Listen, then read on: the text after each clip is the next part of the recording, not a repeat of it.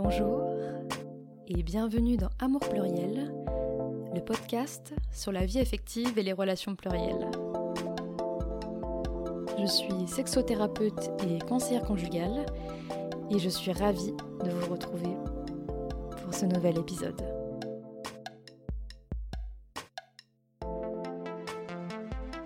Si vous avez besoin d'être accompagné dans votre vie affective, vous pouvez me contacter sur mon site internet amourpluriel.com. Euh, bah, actuellement, je suis toujours euh, dans le polyamour. Euh, je, me considère dans la catégorie de polyamour de la hiérarchie descriptive. C'est-à-dire que pour moi, les, personnes sont importantes sur un sujet en particulier et sont pas plus importantes les unes que les autres. En fait, à la base, je pensais être hyper hiérarchique parce que j'étais dans une relation qui durait depuis des années euh, et donc euh, pour moi, c'était lui avec qui il fallait que je fasse ma vie, etc. Donc euh, il était plus important que les autres. Et en fait, à mesure que j'avais des nouvelles relations, je me rendais compte que les autres relations n'étaient pas plus ou moins importantes que lui. Et donc j'ai pensé être dans l'anarchie relationnelle. Et après, j'ai découvert du coup la hiérarchie descriptive qui me paraît plus cohérente euh, dans ma façon de fonctionner. C'est-à-dire que, par exemple, euh, ben, à l'époque où j'étais avec euh, celui avec qui j'avais prévu de faire ma vie de famille, ben, sur les questions de la vie de famille, c'était plutôt lui qui était, prioritaire. Mais sur le sujet de ma sexualité, par exemple, ça, ça, allait être une autre personne parce que avec cette première personne, je n'avais pas de sexualité. Alors qu'avec l'autre, c'est celle avec laquelle je découvrais le plus de choses dans ma sexualité. Du coup, euh, ces derniers temps, j'ai vécu pas mal de ruptures amoureuses et euh, actuellement, je suis plus qu'avec une seule personne, mais euh, on a toujours hyper envie de continuer dans le polyamour. On n'a pas du tout envie de retourner à l'exclusivité, en tout cas. Et quel a été ton cheminement vers le polyamour? Ben ça, du coup, en fait, euh, à la base, on a commencé à vouloir euh, ouvrir notre couple avec la relation avec qui j'étais depuis des années parce que je commençais à avoir des, des, envies sexuelles avec d'autres personnes que lui. Et, et à ce moment-là, j'ai découvert le bouquin La salope éthique qui parle donc de comment ouvrir une relation de façon éthique, etc. Et il y a notamment des parties sur le polyamour. Sur le coup, je me disais non, non, mais ça, c'est pas pour moi, ça me parle pas et tout. Et puis j'ai fini par euh, me trouver à avoir des sentiments pour euh, une des personnes avec qui je faisais du sexe en dehors de mon, de mon couple. Et je me suis dit, ah tiens, euh, d'accord, donc j'ai des sentiments pour cette personne, donc ça veut dire que j'en ai plus pour le premier. Donc on s'est séparés avec le premier momentanément. Et c'est à ce moment-là que j'ai découvert des personnes qui m'ont dit Ah ouais, mais t'as entendu parler du polyamour et tout, peut-être que ça pourrait te parler, peut-être qu'en fait t'as, des, toujours des sentiments pour la première personne, ça veut pas dire, enfin c'est pas parce que t'as des sentiments pour une nouvelle personne que t'en as plus pour la première, etc. et je fais, ah ouais, tiens, c'est vrai que euh, j'y pense quand même toujours vachement à la relation avec qui je me suis séparée. Je crois que j'ai toujours des sentiments amoureux, etc. Enfin, je me suis vachement questionnée. Et, donc, euh, on, a, on y a réfléchi ensemble et on s'est dit, ok, euh, on se remet ensemble, mais en se disant que petit à petit, on évolue vers le polyamour, parce que moi, je sens que je suis capable et que j'ai envie de pouvoir être amoureuse de plusieurs personnes à la fois. Est-ce que lui aussi, il avait envie d'autre chose? Euh, sur le coup, non. Il, savait que c'était OK pour lui, mais sur le coup, lui, il n'avait pas. De toute façon, c'est quelqu'un de très introverti, donc qui, ne rencontre pas beaucoup de personnes. Donc, en tout cas, euh, au début, il était, il était pas super chaud parce que c'est quand même compliqué d'ouvrir un couple quand ça fait. Je crois que ça faisait. Euh, 3-4 ans qu'on était ensemble et euh, dans un, dans un schéma hyper classique, euh, en mode euh, avec l'escalator relationnel et tout, le tout ce qui va avec. On avait prévu de faire des enfants, on avait prévu de se marier, on habitait ensemble, enfin voilà quoi. Et donc ouais, c'était ok pour lui, mais il n'avait pas, pas tellement d'occasion. Et après, petit à petit, à force qu'on s'ouvre, il a fini par lui aussi faire des rencontres et lui aussi avoir des, des relations sexuelles et amoureuses en dehors de notre couple à tous les deux quoi. Et donc toi, là, ça fait combien de temps exactement que tu es en monogamie? Euh, J'ai calculé, j'ai un peu réfléchi, ça fait depuis 2017, donc ça fait 4 ans. Et sinon, tu es organisateur d'événements sex positifs. Comment est-ce que tu définirais la sexualité positive avec tes mots? Euh, ben Pour moi, c'est un mouvement, enfin c'est un univers même, parce que c'est quand même assez hum, transversal. Euh, dans lequel euh, on va. C'est à la fois des, événements et à la fois une façon de, vivre et de, penser qui, pour moi, l'objectif premier, c'est un peu de supprimer les tabous euh, autour de la sexualité Et, du coup, par là même, d'éduquer au principe bah, évidemment de consentement, que ce soit le consentement sexuel ou même pas que, en fait, de réfléchir dans la vie à, à, être entouré que de personnes, par exemple, qui sont consentantes de, pour ça. Euh, de s'éduquer au sexe plus sûr, donc euh, s'éduquer au, à la contraception, oui, mais euh, à la, protection sexuelle, donc les, IST, les capotes, tout ça. Et au fait de pas king-shamer les gens, donc c'est-à-dire de pas juger les gens pour leurs pratiques sexuelles, tant qu'évidemment elles sont consenties par tout le monde, même si c'est des choses qui, qui nous paraissent sortir de la normale, bah, tant que tout le monde est OK pour ce qui est en train de se passer, bah, ça peut être OK pour tout le monde. quoi. Et c'est aussi, je crois, un espace qui a été euh, beaucoup pensé pour les personnes queer, pour euh, se mettre à l'écart du milieu libertin qui est très hétéronormé. Oui, ben justement, le, le, milieu, il y a beaucoup de personnes qui veulent euh, s'écarter au maximum du milieu libertin, parce que dans le milieu libertin, il y a des, des principes qui sont parfois assez éloignés du, des niveaux de consentement. Il y en a certains qui... Il y a, la, il y a souvent la règle dans les milieux libertins du tant que tu dis pas non, c'est que c'est OK alors que dans le sexe positif, on apprend qu'il y a plein de façons de, de comprendre que le consentement n'est pas OK, euh, que un peut-être c'est un non, que un je sais pas c'est un non. Euh. Faut que ce soit un fuck yes. Oui. est-ce que tu peux me décrire un événement type? Comment est-ce que ça se déroule? Oui, bah dans l'univers Expo, c'est pour ça aussi que j'aime bien parler d'univers, c'est que ça peut être euh, assez large en fait en termes de, d'engagement émotionnel et, de, et, de, présence de sexualité ou pas. Euh, il y a des collectifs, euh, sur les différents collectifs qui existent, il y en a qui sont dédiés complètement à l'apprentissage du consentement et sur lequel il n'y a pas du tout de sexualité, où ils apprennent justement ils apprennent le consentement dans l'idée de derrière faire des câlins juste. Il y a des événements un peu intermédiaires qui sont dédiés aux débutants et où donc on va apprendre le consentement dans une optique où ça pourrait être pour de la sexualité, mais en même temps, il n'y a, pas, a, pas du tout d'attente à avoir sur le fait qu'il y a absolument de la sexualité. Et euh, sur l'autre côté du spectre, il y a euh, des événements où clairement on, sait qu'on est venu là pour qu'il y ait de la sexualité. Ça ne veut pas forcément dire qu'il va y en avoir pour nous-mêmes, mais on sait qu'il va très certainement y en avoir entre d'autres personnes. Et du coup, peut-être l'événement type, ça serait l'espèce d'entre-deux, où euh, ça se fait souvent sous format de week-end sur les différents collectifs, à peu près tous, ils font des événements sous forme de week-end, sur lesquels il va y avoir plus ou moins en, autogestion, plus ou moins organisé, c'est-à-dire que il peut y avoir un cadre avec des règles bien définies, des, des, ateliers prévus, etc. Et à l'opposé, il peut y avoir des événements où il y a juste le lieu qui est réservé et où tous les ateliers vont se faire selon ce que les gens amènent.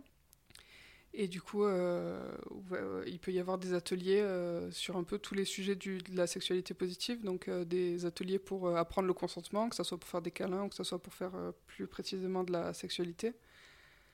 il peut y avoir des ateliers sur les, sur les kinks, donc sur les, les sexualités un peu différentes de la norme.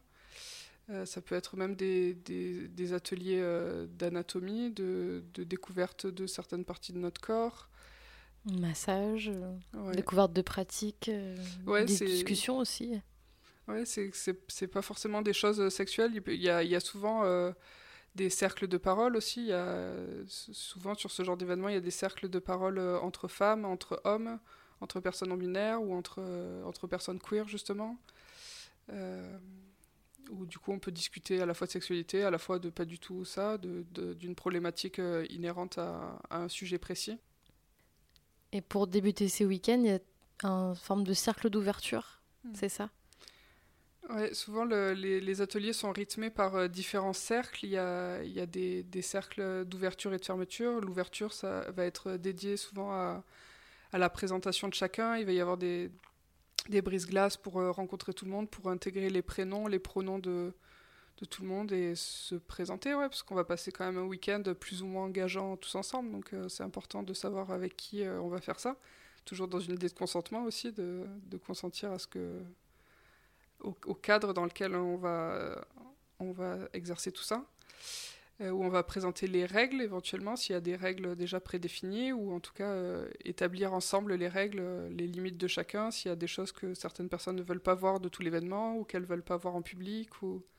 et exprimer ce qui va se passer pendant le week-end, toujours pareil, pour que tout le monde soit au courant de ce qui va se passer, que personne soit surpris. c'est vraiment pas le moment dans un événement engageant que qu'on soit pris par surprise sans consentement et par une activité pour laquelle on n'aurait pas pensé et que, mais qui pourrait nous déranger une fois qu'elle advient.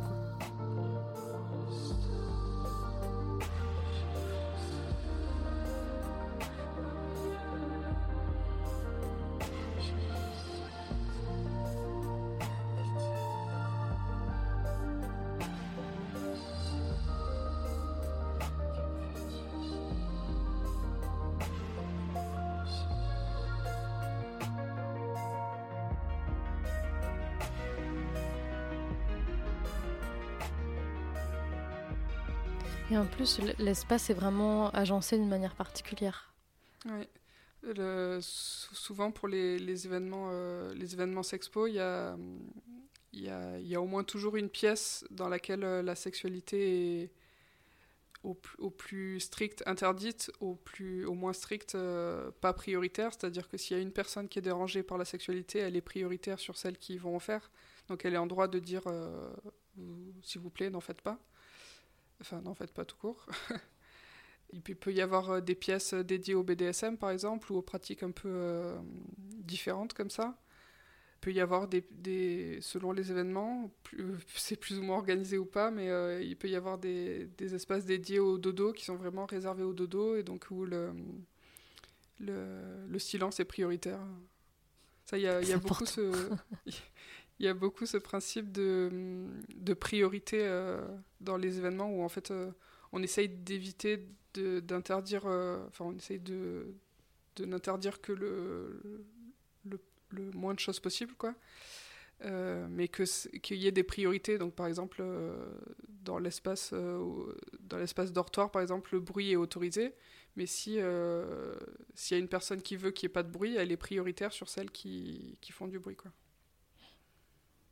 Et puis les intimate rooms, hmm. la playroom, c'est quoi la différence? La playroom, ça va être souvent une pièce euh, dans laquelle on va, hum, on va mettre plein de matelas et où ça sera là où la sexualité est prioritaire pour le coup. Où euh, c'est là que la sexualité pourra, pourra se passer. Là où euh, si, on est, si on en fait un endroit qui n'est pas prioritaire, c'est vers là qu'on va être amené. C'est là qu'il va pouvoir se passer les ateliers qui sont en rapport avec la sexualité. Euh, il y a aussi donc les intimates qui sont des pièces dans lesquelles euh, qui, c'est des, des, chambres souvent avec un lit avec euh, qu'on peut fermer à clé pour si on veut faire de la sexualité avec une personne en particulier ou si on veut s'isoler avec une personne pour un temps de, de réconfort etc on va pouvoir s'isoler pour, pour être tranquille quoi. Mmh. Oui, et puis bah, du coup, il y a du soutien émotionnel aussi pendant ces, ces week-ends-là. Ouais, les, ben, les, événements Sexpo, de plus en plus, euh, on est en train de mettre en place euh, des leads. Donc il y, a des personnes qui sont euh, en charge de certaines parties de l'organisation de, l'événement. Donc par exemple, il y a le lead participant qui va s'occuper de tout ce qui est en amont, de la communication, de, des, préinscriptions, du paiement de, sa place, etc. Et, et, de plus en plus, on, on met de l'importance à ce qu'il y ait un lead émotionnel qui va du coup euh, s'occuper en tout cas d'être en charge du soutien émotionnel pendant l'événement, donc euh, que cette personne, et éventuellement aidée par d'autres personnes, euh, puisse être présente et disponible pour s'il y a des personnes pour qui c'est ce, qui, est en train de se passer un peu trop engageant, si, si ça les choque, ou si ça les, ça les rend tristes, ou si ça les rend jalouses, ou si ça, ça leur crée des émotions un peu trop fortes elles peuvent aller vers ces personnes qui vont les soutenir, qui vont le, faire de l'écoute active avec elles. Surtout de ne pas les conseiller si, si, si c'est pas ce qu'elles souhaitent, mais en tout cas, au moins de, de, les écouter, de les, les faire s'exprimer sur euh, ce qui les traverse à ce moment-là. Qu'est-ce que ces espaces t'ont permis de découvrir sur toi-même euh, sur moi-même, ça m'a permis aussi d'exercer euh, le fait que j'aime bien être pédagogue et apprendre, euh, enfin, à la fois apprendre moi des choses tout en apprenant à des gens. sur le consentement, sur, on, a, on a créé avec, avec les collectifs plein de plein d'outils et d'exercices pour s'exercer au consentement, pour créer des, des visuels attractifs pour le soutien émotionnel, pour le consentement, pour le, à la fois différencier le consentement de soi-même et le consentement des autres.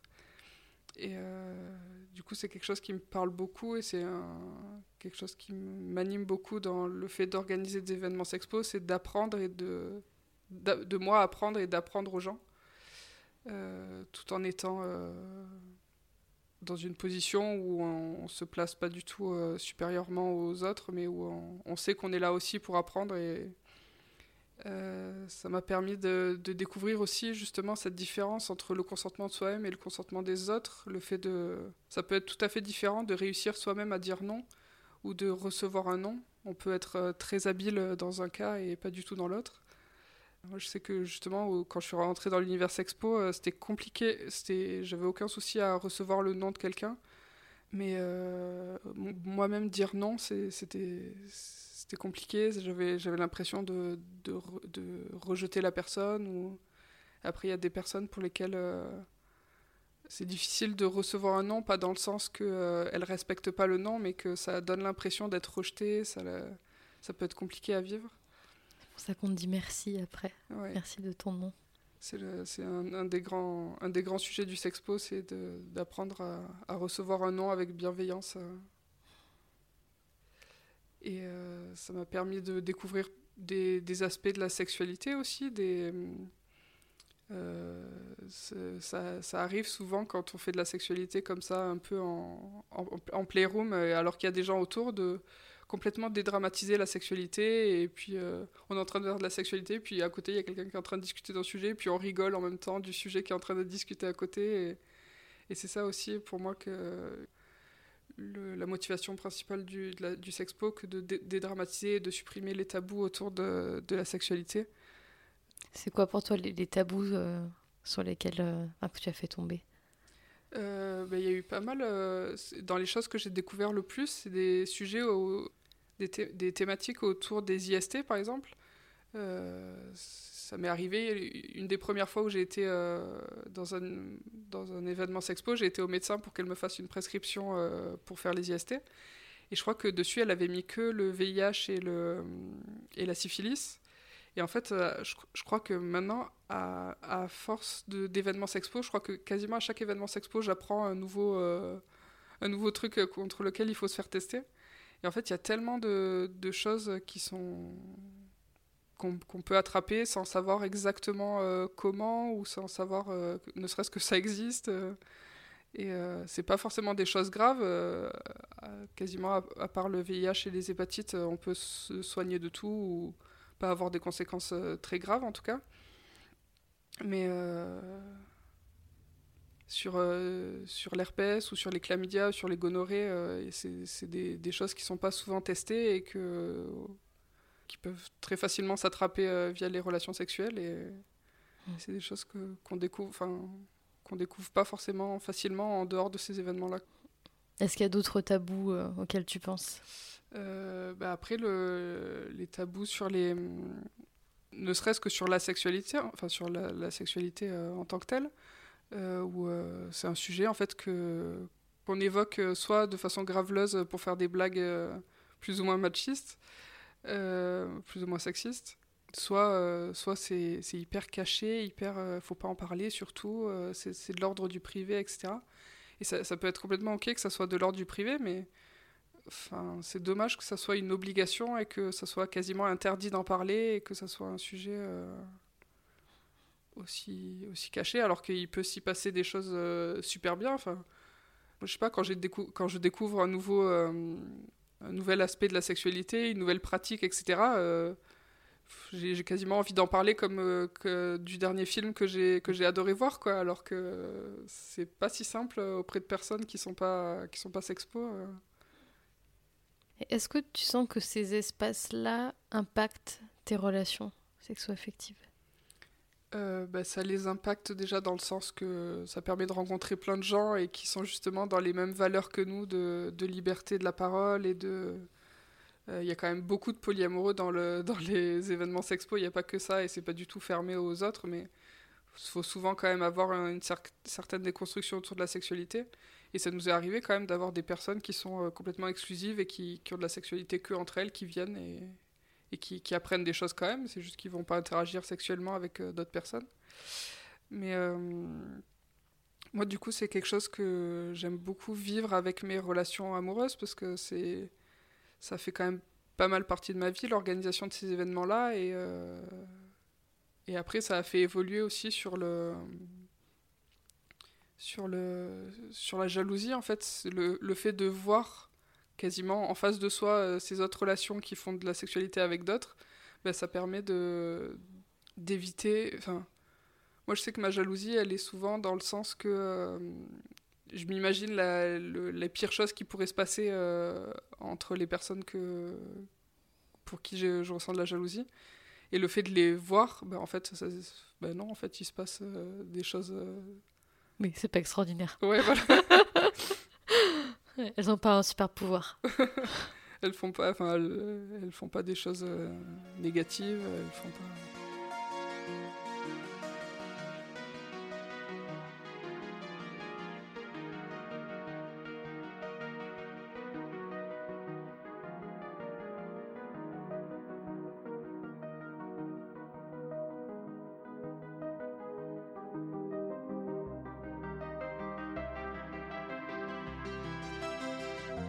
Oui, est-ce que tu as l'impression que tu as plus de possibilités relationnelles? C'est-à-dire? Euh, Puisque les limites euh, entre les relations de, de tes relations, etc., sont poreuses, est-ce que ça crée des, des moments un peu uniques, en fait, de, où tout le monde est là en même temps et... Ouais, bah après, euh, moi dans le polyamour et du coup la sexualité positive aussi, je suis pas mal sur le kitchen table, poly j'ai envie de connaître euh, mes métamours et d'avoir une relation avec eux, enfin pas forcément une relation amoureuse, mais de qu'on se connaisse et qu'on se parle et qu'il n'y ait pas de gêne à, se dire quand il y a de la jalousie, par exemple. Et, euh, du coup, dans les événements sexpo, c'est vrai que c'est des moments hyper engageants émotionnellement et relationnellement. du coup, c'est le moment de, de, vivre des choses euh, impliquantes avec les métamours qui sont présents. Et à nouveau, que ce soit qu'on voit qu'en fait ça se passe bien et qu'il ne se passe pas des choses horribles, et à la fois euh, de se soutenir euh, dans les, dans les galères. Quoi. Mais ça s'est toujours bien passé pour toi à ce niveau-là? Bah, il y a eu une fois où ça s'est pas super bien passé, mais parce que justement j'étais là avec une personne avec qui euh, je venais de me séparer. Du coup, c'était encore plus compliqué de le voir avoir des interactions. Autant quand on était ensemble, ça me posait quasiment pas de problème de le voir avoir des, des implications. Mais euh, là, du fait qu'on était séparés, de... c'était plus compliqué de, de, voir des choses auxquelles j'aurais plus accès, par exemple. Comprends. Mm. Donc évitez de voir vos ex euh, en événement sexpo. À part si vous êtes à l'aise. Et qu'est-ce qui est le plus difficile pour toi en, en tant qu'orga?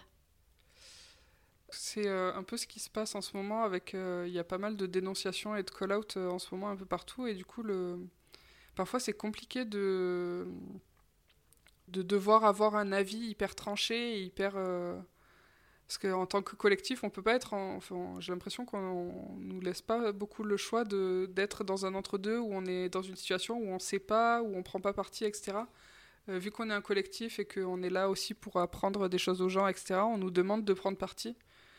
Et là, sur la, situation qu'il y a eu, c'était une, personne qu'on a invitée qui. On a appris après coup qu'elle avait eu des, comportements pas OK. Et, euh, et, on a été vachement euh, pris à partie de, se dire qu'on avait fait des, On avait fait un mauvais choix que de, devoir l'inviter, qu'il fallait qu'on s'exprime publiquement sur le fait que euh, l'avait invité alors qu'on n'aurait pas dû. Comme c'est des collectifs aussi où, où euh, enfin c'est pas c'est pas notre profession en fait. Donc euh, le personnel euh, joue quand même vachement dans dans notre vision et dans notre façon de gérer le collectif. Donc et ça amène de la division. Ouais. Et puis j'imagine qu'il y a des protocoles en fait pour entendre la personne concernés par euh, les bris de consentement, par exemple ben, Avec notre collectif, on a créé un protocole pour si jamais il y a un bris de consentement qui, se passe pendant l'événement. comment est-ce qu'on doit le gérer avec la personne lésée, avec la personne lésante et entre nous les orgas mais euh, à l'heure actuelle, il n'existe pas vraiment de protocole pour quand il y a un call-out, une dénonciation euh, générale, euh, qui sait qui est censé réagir comment et qui sait qui est censé faire quoi. Mais là, c'est vraiment le sujet du moment parce que sur le mois de sur le mois d'août, je crois que sur tout le mois d'août, il y a dû y avoir quasiment un call-out par jour sur tous les, groupes Facebook et sur les dans tous les, les, groupes de discussion. Et, et, du coup, ça a chamboulé pas mal l'univers Expo et et là, je crois qu'il y a des gens qui sont en train de plancher dessus, euh, que ce soit en France et même euh, du côté de Berlin, etc., euh, qui sont en train de plancher là-dessus. Et je pense que d'ici pas trop longtemps, il y a quelque chose qui devrait sortir sur ça, quoi. Un genre de protocole de qu'est-ce qui qu'est-ce qu'il faudrait faire quand il y a un call-out, qui sait qui est censé réagir comment ou ne pas réagir justement. Parlé de justice restaurative aussi, de qu'est-ce qui est possible de faire pour une personne pour qui c'est avéré qu'il y a eu bris de consentement par exemple. Euh, est-ce qu'on croit ou pas en la justice euh, pénale euh, existante? Ou qu'est-ce qui, est, possible de faire entre euh, sortir la personne à tout jamais de, tous les événements sexpo ou ce qu'elle peut faire concrètement pour, pour s'éduquer et pas recommencer et pour ensuite peut-être ou pas être réintégrée aux univers sexpo? Et qu'est-ce que, qu'est-ce que ça a fait de ne pas être un Mexis dans ce genre d'événement? Euh, bah, déjà en amont, euh, en tant qu'orga et aussi en tant que participant, parce que la plupart des orgas, euh, enfin je crois tous les orgas Sexpo font ça, de faire attention à ce qu'il y ait une certaine parité dans les événements, parce que on a la crainte, notamment au regard des milieux libertins, que si on laisse faire, il va y avoir que des mecs et que ça peut être. et du coup, on, a, on porte une grande attention là-dessus parce que ça nous est arrivé à un moment donné de faire un événement sur lequel on était un peu moins, on était un peu plus à la cool et on était que entre membres euh, qui étaient déjà éduqués au consentement, etc. il y avait un poil plus de mecs que de, que de femmes et de non-binaires euh, sur l'événement. Et en fait, ça devenait euh, pour certaines personnes hyper oppressif et hyper. on sait que les, les, mecs qui sont là sont tous hétéros et, et donc les personnes qui les attirent, c'est forcément les autres. Et vu qu'elles sont en minorité, ça fait un peu la cage au lion, quoi même si c'est des personnes éduquées euh, et qu'il n'y a pas eu de problème, hein, mais juste de savoir que qu'il y a une majorité de gens qui sont là, qui sont intéressés par nous, alors que c'est, peut-être quelque chose qu'on vit différemment en n'étant pas un mec euh, dans un événement sexpo. Et aussi, euh, vu que l'univers sexpo a été créé par les féministes, il y a quand même pas mal un aspect féministe, et du coup de, de prise en compte et de, d'inclusion des, des, femmes et des minorités de genre euh, dans ces événements-là, via notamment le, euh, bah, du coup, la, parité le, le, fait de, de parler aussi. Par exemple, euh, ça nous arrive de parler de menstruation dans les, dans les groupes, dans les ateliers de cercles de discussion de, de, prêter attention à ce que les privilèges masculins euh, l'emportent pas et que qu'il n'y ait pas, par exemple, que ça, que soit que des hommes à l'organisation, que ce soit que des hommes qui s'expriment pendant les cercles de parole. Et... Est-ce que ça t'offre plus de liberté? Est-ce que tu te sens plus libre? Ben, je, je, pense que ouais, je me sens plus, je me sens moins jugée en tant que, en tant que femme ou minorité de genre euh, dans ce genre d'événement parce que euh, je sais que nous, en tout cas, euh, dans notre collectif, euh, la sexualité positive, c'est une de nos trois valeurs. Et une, des autres valeurs, c'est le féminisme inclusif. Et donc, les personnes qui viennent là, ils savent qu'ils viennent là dans un événement féministe. Et que, donc, soit, ils, sont déjà éduqués et, et, ils vont continuer de s'éduquer, soit ils ne le sont pas et ils savent qu'ils vont l'être. Et, il y, a beaucoup moins cette pression-là et cette peur de, de l'homme cis euh, qui est présente, parce qu'on sait que les personnes ouais, voilà, sont soit éduquées, soit, soit en train de l'être. Euh. Et si tu étais face à quelqu'un qui a envie d'intégrer un événement sexpo, quel conseil euh, tu pourrais lui donner? Nous, avec le collectif, ce qu'on fait, c'est que toutes les personnes qu'on ne connaît pas du tout, qui ne sont pas parrainées par quelqu'un, elle passe par une phase d'entretien où on va à la fois s'assurer qu'ils ont bien compris nos, nos valeurs et le principe de, d'ouverture, d'ouverture d'esprit et de, et de féminisme, etc. Et à la fois que eux aussi, ils arrivent dans un univers qui, qui est OK pour eux.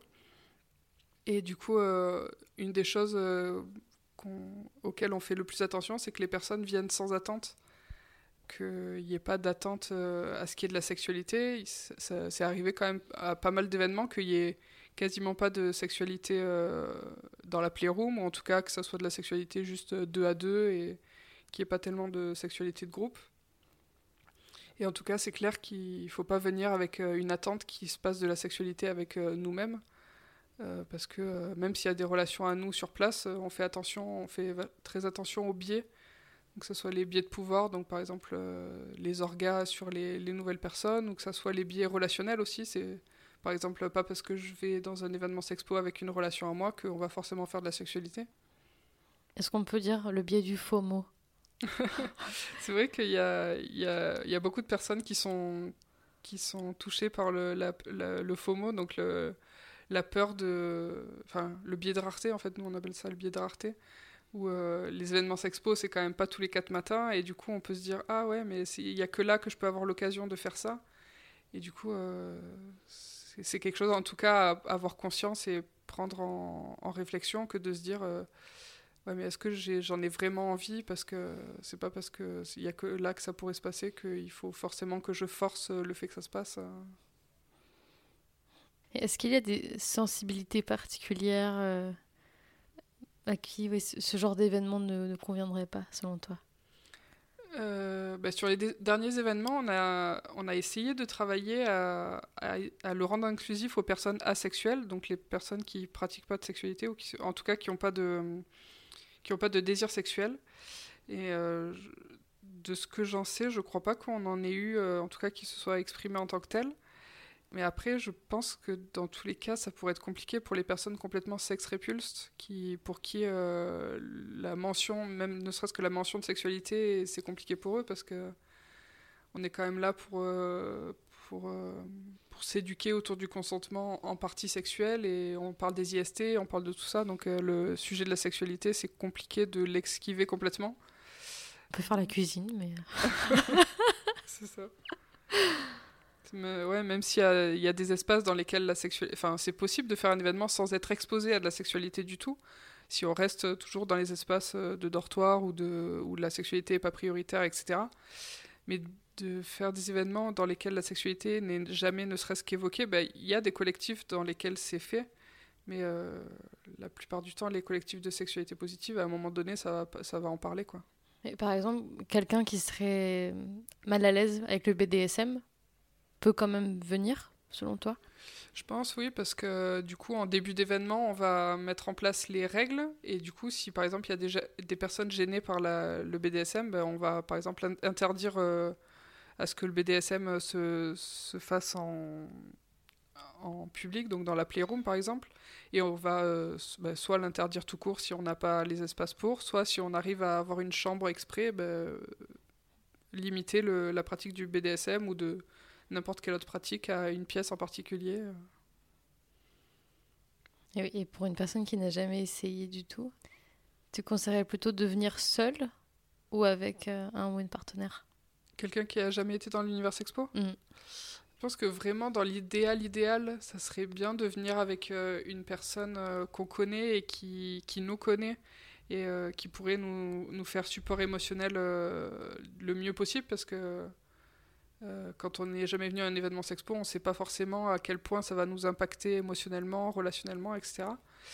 Et euh, du coup, il y aura toujours des soutiens émotionnels qui sont présents, mais si on peut avoir quelqu'un qui, sait exactement euh, les, moyens de nous faire aller mieux, c'est peut-être le plus optimal, mais je ne pense pas du tout que ce soit une obligation. Et, et c'est arrivé régulièrement qu'il y ait des personnes qui viennent toutes seules et que ça se, ça se passerait bien parce que parce qu'on fait ça avec pédagogie et euh, on, apprend, on apprend tous ensemble euh, en, accompagnant les gens. Et parce qu'il y a toujours un soutien émotionnel qui est présent au cas où euh, il se passe quelque chose.